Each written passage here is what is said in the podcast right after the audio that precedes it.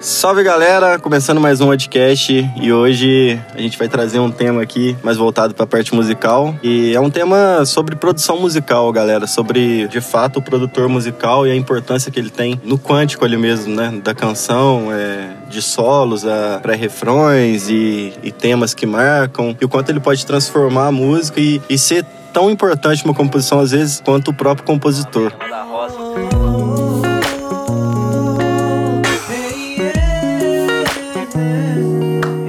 Rapaziada, eu acho que, cara, network, cara, uma habilidade aí que os caras têm, que, tipo assim, desde que eu entrei eu vi que a galera tem, rapaziada tem. Não sei se foi o Branco que implantou, não sei, mas eu acho que isso é um ponto importante também, cara, que eu, foi um ponto que me veio muito à mente quando tava ouvindo a música e tudo, tipo, dessa conexão de pessoas mesmo, assim. assim só, assim. Pra, só pra contextualizar aqui, a gente tava ouvindo a pré que o Enoch mandou, da Céu de Primavera, e ele disse que ia florear, né, que o Céu de Primavera que é o nosso próximo lançamento, que vem com a participação de uma voz feminina, da Ana Laura, Canielo, lá de Itajubá. E aí, e aí ele mandou, a gente ficou surpreso, cara, com a produção, assim, lógico. A gente já conhece o Enoch, ele já, já espera coisas boas dele sempre, mas trouxe uma sensação diferente. Aí a gente já tava trocando várias ideias sobre isso, resolvemos trazer o, o tema à tona aqui, né? É isso aí, salve rapaziada. A gente vai falar sobre esse tema aqui, mas a gente vai deixar de dar o plantão aí sobre o BBB.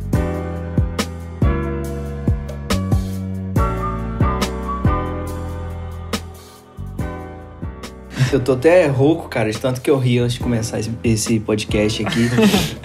Gravações de Mas roncos noturnos. A gente tava conversando antes aqui, porque acho que desde o começo, eu acho que depois do Incomum ali, quase tudo que a gente fez, a gente tava no estúdio junto com a Enoch. Então, a gente não tinha essa... Até acho que durante o, o processo da, da Session 1 ali, algumas músicas que o Samu não participou, ele teve essa sensação, assim, depois que a gente chegava em casa, né, lá na, lá na nossa casa em Bragança, e chegava lá e mostrava música que ele não tinha participado, talvez, no dia do estúdio. A reação de quem ouve fora do estúdio, ouve depois de pronta, vamos dizer assim, né? Quase pronta, a pré, sem mixar, é quase que a mesma. E eu, eu tive hoje aqui uma sensação ouvindo a música como se fosse a, a, as, as primeiras press que a gente recebeu do Incomum É, porque atrás. a gente não teve envolvido, talvez, no dia da gravação ali, né, velho? Igual é, a, gente, a gente participou.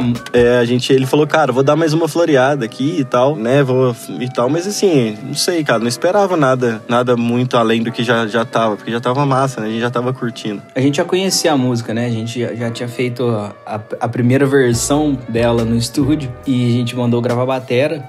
Foi o Vidalt lá do Rick que fez. E a gente mandou a batera pro Enoch. O Enoch, ele, ele iria refazer as, os outros instrumentos do BPM já que a gente ia aumentar, porque algumas coisas tinham e tudo distorcido, né? Então a gente não esperava que seria muito diferente disso. Só que surpreendeu pra caramba, porque pequenas coisas assim pontuais faz muita diferença, assim, no resultado final, né? Então agora já tá faltando, faltando só a mixagem pra gente tacar o pau. E talvez um elementinho outro lá que ele deve colocar ainda, mas já surpreendeu muito. Eu tô feliz pra caramba com o resultado. Massa, cara. Voltando a bola pro Samoreta aqui, qual é que foi a sensação aí, Samoreta, do contexto aí de é, ouvir não, a música? É, sim, cara. É claro que ah, o lance do arranjo, sem comentários, o tempo todo prestando atenção no que, que ele tava fazendo e tal, as ideias dele e, tipo assim, pensando nessas conexões mesmo. De, pra mim sempre foi, desde que eu entrei teve isso uma coisa que me surpreendeu, assim, tipo assim, mano, aqui tem uns caras que gravam com tal cara e não sei o que. Eu falei, nossa, mano, que louco isso e tal. E sei lá, acho que a gente pôde manter isso de um jeito muito massa, assim, trazendo pra, pra galera que, que acho que se parece mais com o nosso estilo, assim, cara. E, e, cara, enfim, sensação foda, assim, de ouvir agora, de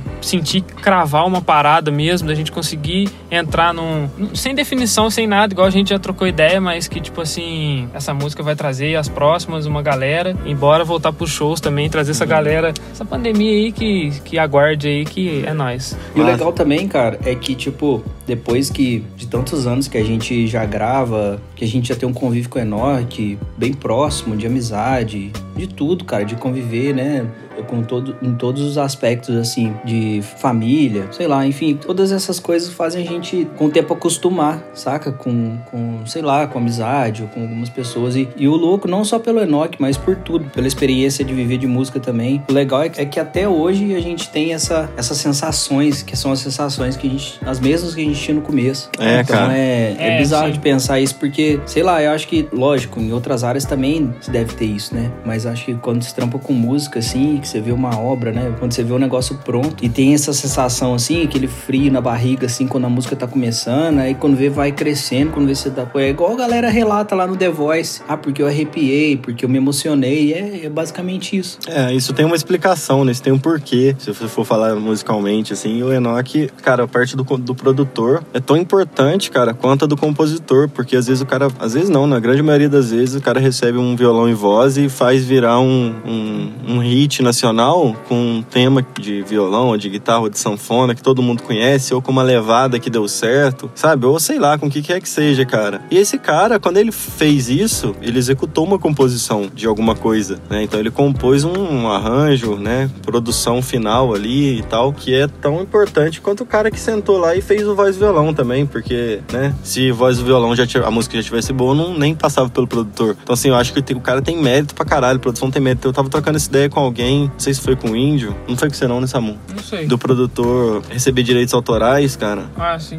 Eu acho que tem sim, cara. Tanto quanto o compositor, cara. Dependendo da música, inclusive eu acho que o produtor é mais importante que o compositor, entendeu? É, dependendo quando você vê Quando você vê lá no indicação ao Oscar, aí vai lá, quem vai receber o Oscar lá, quem ganha algum prêmio, sempre vai o diretor, né? Vai a galera que encabeçou o projeto. E o produtor musical, ele é, ele é esse, ele é como se fosse o diretor, é o cara que, que dá total direção ali, né? Mas é, não é à toa que, que esses caras, né, os produtores ganham um Grammy também, né, que é a premiação, as premiações mais, premiação mais top aí, mais, mais relevante, importante na música, né? Eu citei, nos, acho que no anterior, o lance do Guns lá, cara, da Rocket Queen, não sei se tem alguém que conhece Guns aí, se não, vale a pena procurar também pela experiência aí que tá acompanhando o tema aqui com a gente, cara. Dois exemplos aí, Rocket Queen do Guns, que é uma música até meio lado B, mas meio, nem chega a ser lado B, né? Lado A, entre A e B ali. E é Always do Bon Jovi também, que tem a versão demo, cara. E é muito diferente, cara. A versão final, né, que foi pro disco, e a versão demo, cara. É gritante, assim, a diferença. Assim, Always, a versão original, cara, né, a que foi lançada mesmo, oficialmente, ela, cara, tem aquela, aquele que no, refrão para tudo, né? Fica só piano e voz, e you. Ali tem um desenho na voz, cara. É bizarro de ver, assim, sabe? Específico demais. E na demo, não. A demo, ela já vem, tipo, um... Tum, desde o começo, não tem aquela virada, sei lá, triunfal que o cara colocou ali.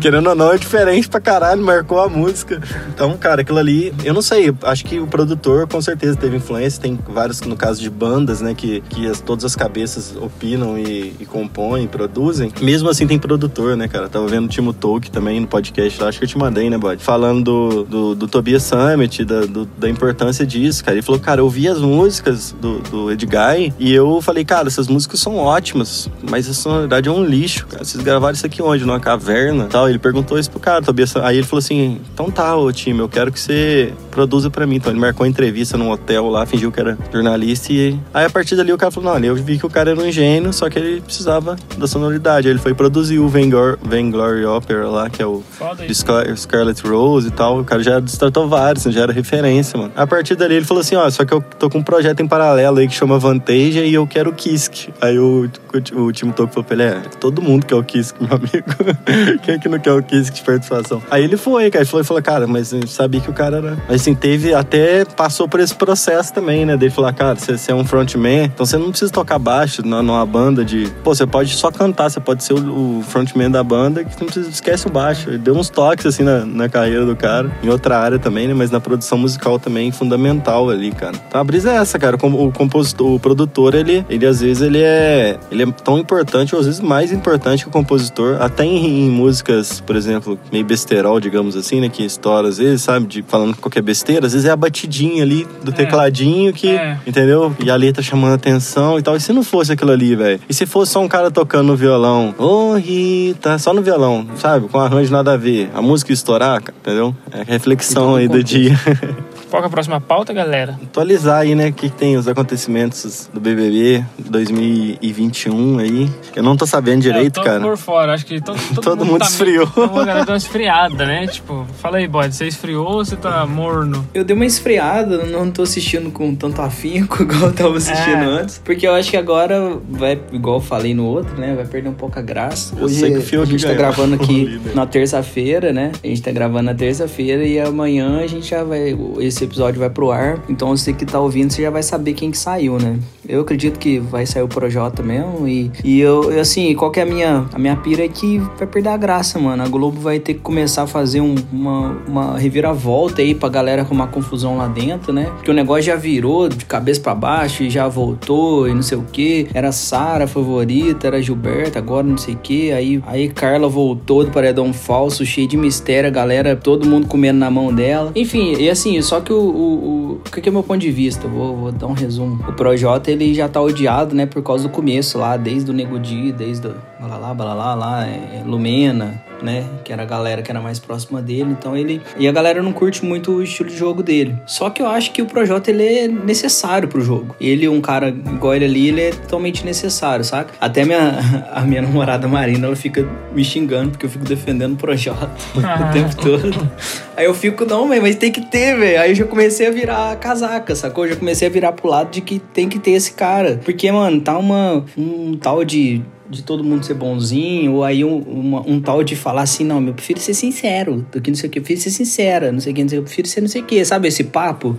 Uhum. E tipo, tem uma, uma, uma, umas coisinhas, assim, uns diálogos assim que, que vão, vão cansando. Aí agora, o que, que vai acontecer? Quem vai ser o vilão? Vai ser o Thiago Leifert, que ele vai ficar todo dia tendo que empurrar uma tretinha lá, todo dia não, né? Na segunda-feira. Eles vão ter que ficar elaborando coisas, Big Fone, pra poder dar merda, né? É, isso acontece, cara. Olha que para, paralelo aqui, velho. Tem que acontecer acontecer também coisas menores, né? Pra dar a graça, porque vamos supor igual um campeonato que tem lá o cara que vai ganhar o título, os três que vão pra Libertadores, os oito que vão pra Sul-Americana e o não sei quanto que vão pra Copa do Brasil. É, se você pegar um jogo entre Curitiba e Goiás, que, putz, não vale bosta nenhuma, os caras tão, não vão ganhar o Campeonato Brasileiro, nunca. É, nunca não, né? Mas, tipo assim, naquele, nesse cenário, né? Estão lá no meio da tabela. Aí aquele jogo ali, às vezes, tá valendo um, uma Sul-Americana, faz aquele jogo ficar interessante pra caralho de assistir, entendeu? Então, às vezes, eles vão implantar plantar coisas menores também, mas que já causa uma parada assim que já vai dar uma compensada, entendeu? É, naquele papo lá de. Até que você comentou lá de um, de um diálogo que você teve aí com um chegado seu, uhum. que você gostar de você, de você não ser torcedor do Palmeiras e mesmo assim torcer pro Palmeiras uhum. ganhar, uhum. Ah, igual foi com o Flamengo, né, ano passado. Sim, sim. Ganhar foi. Libertadores é e tal. É uma visão muito boa. É, ué. Então, é, sei lá, cara, a visão que eu tenho do, do Big Brother, assim, que é uma parada totalmente voltada pro comportamento humano e psicológico e coisa e tal. Eu, eu vi algumas pessoas falando, né? Eu falei, isso não é possível que não tem ninguém pensando igual eu, né? Pensei assim, não, não que eu sou diferentão pensando diferente de todo mundo, né? Mas eu comecei a dar uma, uma, uma sapeada no Twitter e tal. Tem uma torcida agora unânime, assim, pra Juliette. Ó, eu boto fé pra caralho que ela vai ganhar e que ela tem que ganhar mesmo. Eu acho, né? Se ela não,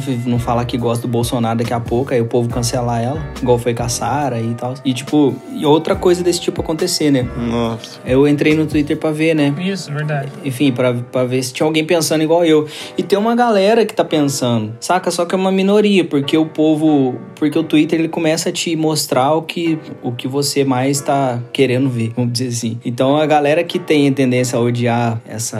A galera que saiu, Carol com K e o reflexo que ficou no Projota disso, cara, não adianta a DM do cuido do, das redes sociais do Projota lá postar uma parada da hora que ele fez lá dentro, que a galera vai falar assim: não, aí você tem que sair logo que você tá se queimando muito. Ah, não, que você tem que não sei o que, não sei o que. E tem, tipo, uma galera de fã clube dele que tá, que tá segurando a onda, que tá querendo que ele fique, uhum. entendeu? Pra ver esse lado dele e tal. E ele já declarou que ele vai, que ele tá lá jogando de fato, entendeu? Que ele tá. Então eu tive. Não, mesmo assim, depois das cagadas lá, que rolou, as paradas com o Lucas lá, pá, eu fiquei mais, mais pra com a outra galera, com o Nego Di e tudo. Mas com ele eu ainda achei que, que sei lá, cara, que passou, saca? Que, que, que deu para relevar, assim, o, o jogo dele. Uhum. E aí eu comecei a achar que, era, que, é, que é necessário, que Entendi. seria necessário ter um cara igual ele no jogo. Aí vai sair, ele vai sair. Ele vai sair, eu acho. Eu acho que ele vai sair também, cara, agora. E acho que ele não tem mais o que fazer. E todo mundo, Prior, todo mundo achou assim. O Prior foi, foi a mesma coisa, né? Só que a diferença é que o Prior teve alguns fãs aqui, uma galera que viu o lado do jogo dele e tal, e ele foi pro lado do Babu lá e não sei o que. E o projeto talvez faltou, faltou alguma, alguma açãozinha assim com alguém que, vamos supor que o Lucas tivesse ficado e o Lucas tivesse segurado a onda e vamos supor, já saiu todo mundo, já saiu é, Nego Di, Carol com Carlo, Mena, e ficou o Lucas lá, e Projota e tal, e a galera aí, aí o Lucas tá lá isolado, aí o Projota vai lá e começa a trocar. Aí foi o que aconteceu com o, com o Prior, mano. Que o Prior foi lá e resgatou o Babu. Todo mundo tava isolando o Babu, ninguém fazia, queria fazer prova com o Babu. O povo boicotava o Babu, boicotava o Prior. Aí o cara foi e, e ficou do lado dele. Aí, aí somou, entendeu? Foi o, que, foi o que fez o cara fazer a reviravolta e ir até mais adiante. Mas o- no Projota faltou isso, porque ele tá muito colado com o Arthur. E o Arthur é muito. É meio, meio playboyzinho. Ele é- tem uma resistência, a galera tem uma resistência com ele por causa do jeito que ele, que ele leva a relação dele com a, com a Carla, né? Apesar de ser uma relação de, sei lá, poucos meses, poucos dias ali dentro. Mas o povo aqui fora leva isso muito em consideração, né? E a Carla já. A galera tem torcida pra ela aqui, né? Não, eu, eu- ela é forte, né, mano? Ela é forte. Eu acho que ela seria mais ainda se não rolasse o lance do relacionamento. Mas, sei lá, ainda pode acontecer mais coisa. E pode dar umas merdas, tá ligado? Uma parada massa que rolou. O Phil ganhou o líder, né? Do, a galera ficou zoando que, tipo, ele ganhou do crossfiteiro, tá ligado? E ele é fumante. É, Tá ligado? Eu vi. Crossfit zero, cigarro um. É muito bom. Muito bom.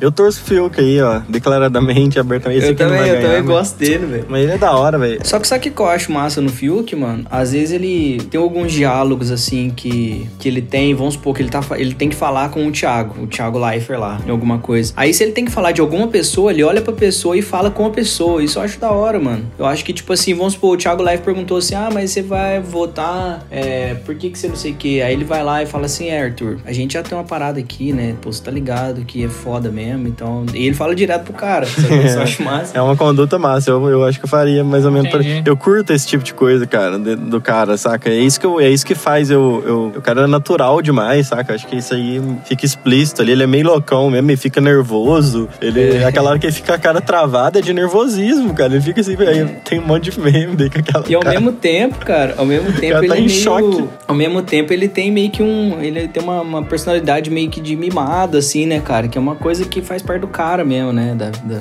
da personalidade dele, da, ou da, da própria criação, das coisas que ele... De como que ele foi criado e tal. E uma soma disso faz ele ser um cara massa. Apesar de ali a galera não compreender muito e entrar em choque, né? Mas, ô, desculpa, vou, vou... Não sei se vocês sabem dessa história, eu vou, vou contar aqui pra vocês. O Pombo, o Renato Samuel, sabe aí que eu corto cabelo, pá, né? Eu, eu corto o meu próprio cabelo e corto dos caras aí, às vezes, na, na- porque os caras pedem e tal. Eu não sou nenhum profissional nem nada, mas... Mas, tipo, é um negócio que eu comecei a fazer lá em, sei lá, velho, acho que eu fiz 98. cabelo Lá, lá em 2000 e, sei lá, 2012, 2011. Porque eu ia nos cabeleireiros, velho, e, tipo, tinha uma pira de que ficava tudo igual sempre, né? O cara sempre cortava os lados igual, iguais, assim. A cabeça da gente, cara, tem um... Cabeça nossa não é totalmente redonda, né? Tem lugar que ela tem mais cabelo, tem lugar que a gente é mais... Que é mais, sei lá, é mais, mais deformado, vamos dizer assim. Então, isso... Todo mundo tem essa... Essa... é- Essa... Como é que fala? Não é... Não é... A circunferência da nossa cabeça não é perfeita. Então, de acordo com o que você olha de um lado e pro outro, assim... Ô, se pera aí, você só fazer, igual- uma, só fazer uma coisa assim. A minha é, mano. Sabe por quê?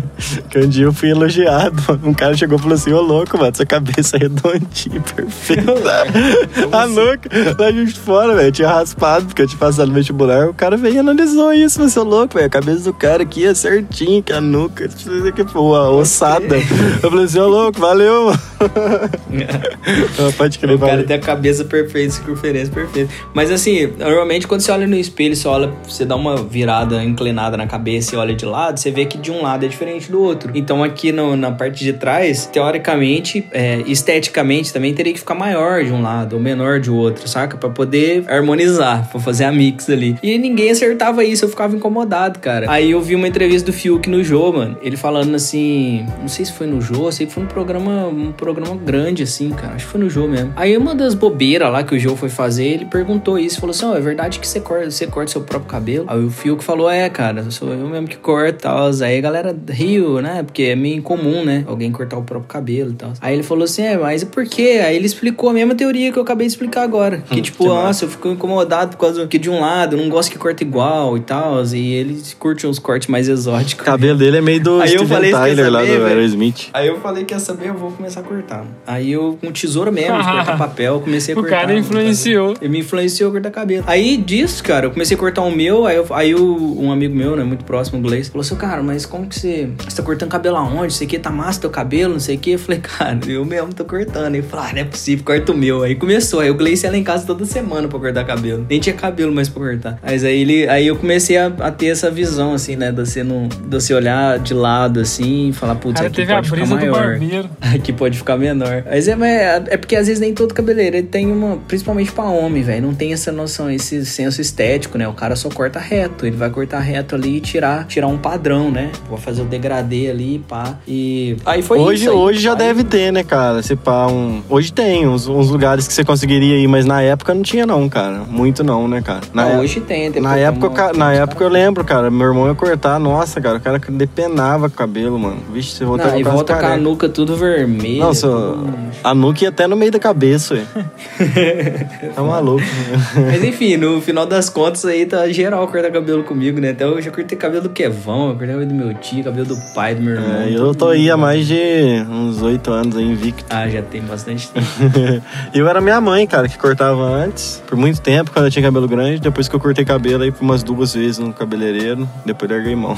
depois, depois ficou sendo assim. Mas ô, ô, só fazendo um adendo aí no negócio do projeto, acho que a única coisa, cara, que ficou agora é que ele ficou puto com o Fiuk, né, lá de ter indicado ele. Ele falou, cara, você podia ter trocado ideia comigo, isso aqui. Aí sabe o que o Fiuk fez, cara? O Fiuk virou pra ele e falou assim, ó, mano, eu vi essa cena, o cor- o corte. Falei assim, mano, foi mal, cara. Aí o cara falou assim, não, tá suave. E tipo, o que, que ele vai responder pro Fiuk fora isso, né, mano? Tipo, ele já tá fudido, ele vai sair, acabou o jogo. Não tem nem. Tipo, se você parar pra pensar, cara, as cartas já estão na mesa, né? Tipo, se o cara falou foi mal pra ele, aí ele não tem outro tipo de reação a não ser falar, não, demorou, é isso mesmo. É, mano. Tipo, assim, não tinha nem por que ele ter vezes- cobrado essa conversa, porque já era, ele já tá fora, cara. Não. Sacou? Ele ficou É, puto porque, porque ele não esperava, né, mano? Ele achou que, de acordo com o jogo, ele achou que o Fiuk não votaria nele, porque ele livrou ele do paredão e pá. Só que teve uma estratégia nisso. Mas é, cara, é, é o jogo, mano. Pode ser o que for, mas é, é o jogo, sacou? Que o, O cara Fiuk- tá jogando. O? Fiuk pede desculpa, cara. A opção que o cara tem é aceitar a desculpa ou falar assim: não, mano, você me fudeu, agora a próxima chance que eu tiver eu vou te fuder. Isso o cara não vai falar. Então ele tem que aceitar. Então, seja, o Fiuk foi sensacional, mano, na resposta. Ele falou: mano, foi mal, cara. Falou. É, ué, fazer o quê? Aí o Projota, não, você vê nos olhos dele que ele faz assim, não, aí ele se rende, fala assim, é, demorou, baixou a guarda. Ele ficou puto também, que ele achou que o Fiuk levava ele, ia levar ele pra, pro VIP, porque ele tirou ele do paredão e pá. É, então, era, era nessa Sim. conversa, velho. Considerações aí, Samorito? Oh, é isso aí, plantão BBB, Céu de Primavera, vai sair aí em breve. Ouçam e é nóis. É isso aí, galera. Acompanhem lá também a Ana Laura Canielo no Instagram. Tem vários vídeos dela lá, cantando, Em tocando. breve, anúncios brisas. É.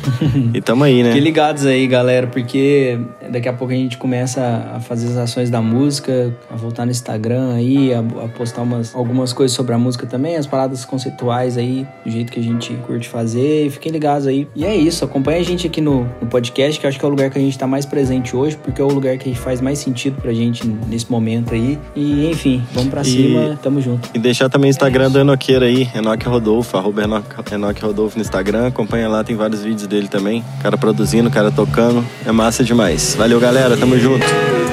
Valeu! É nóis.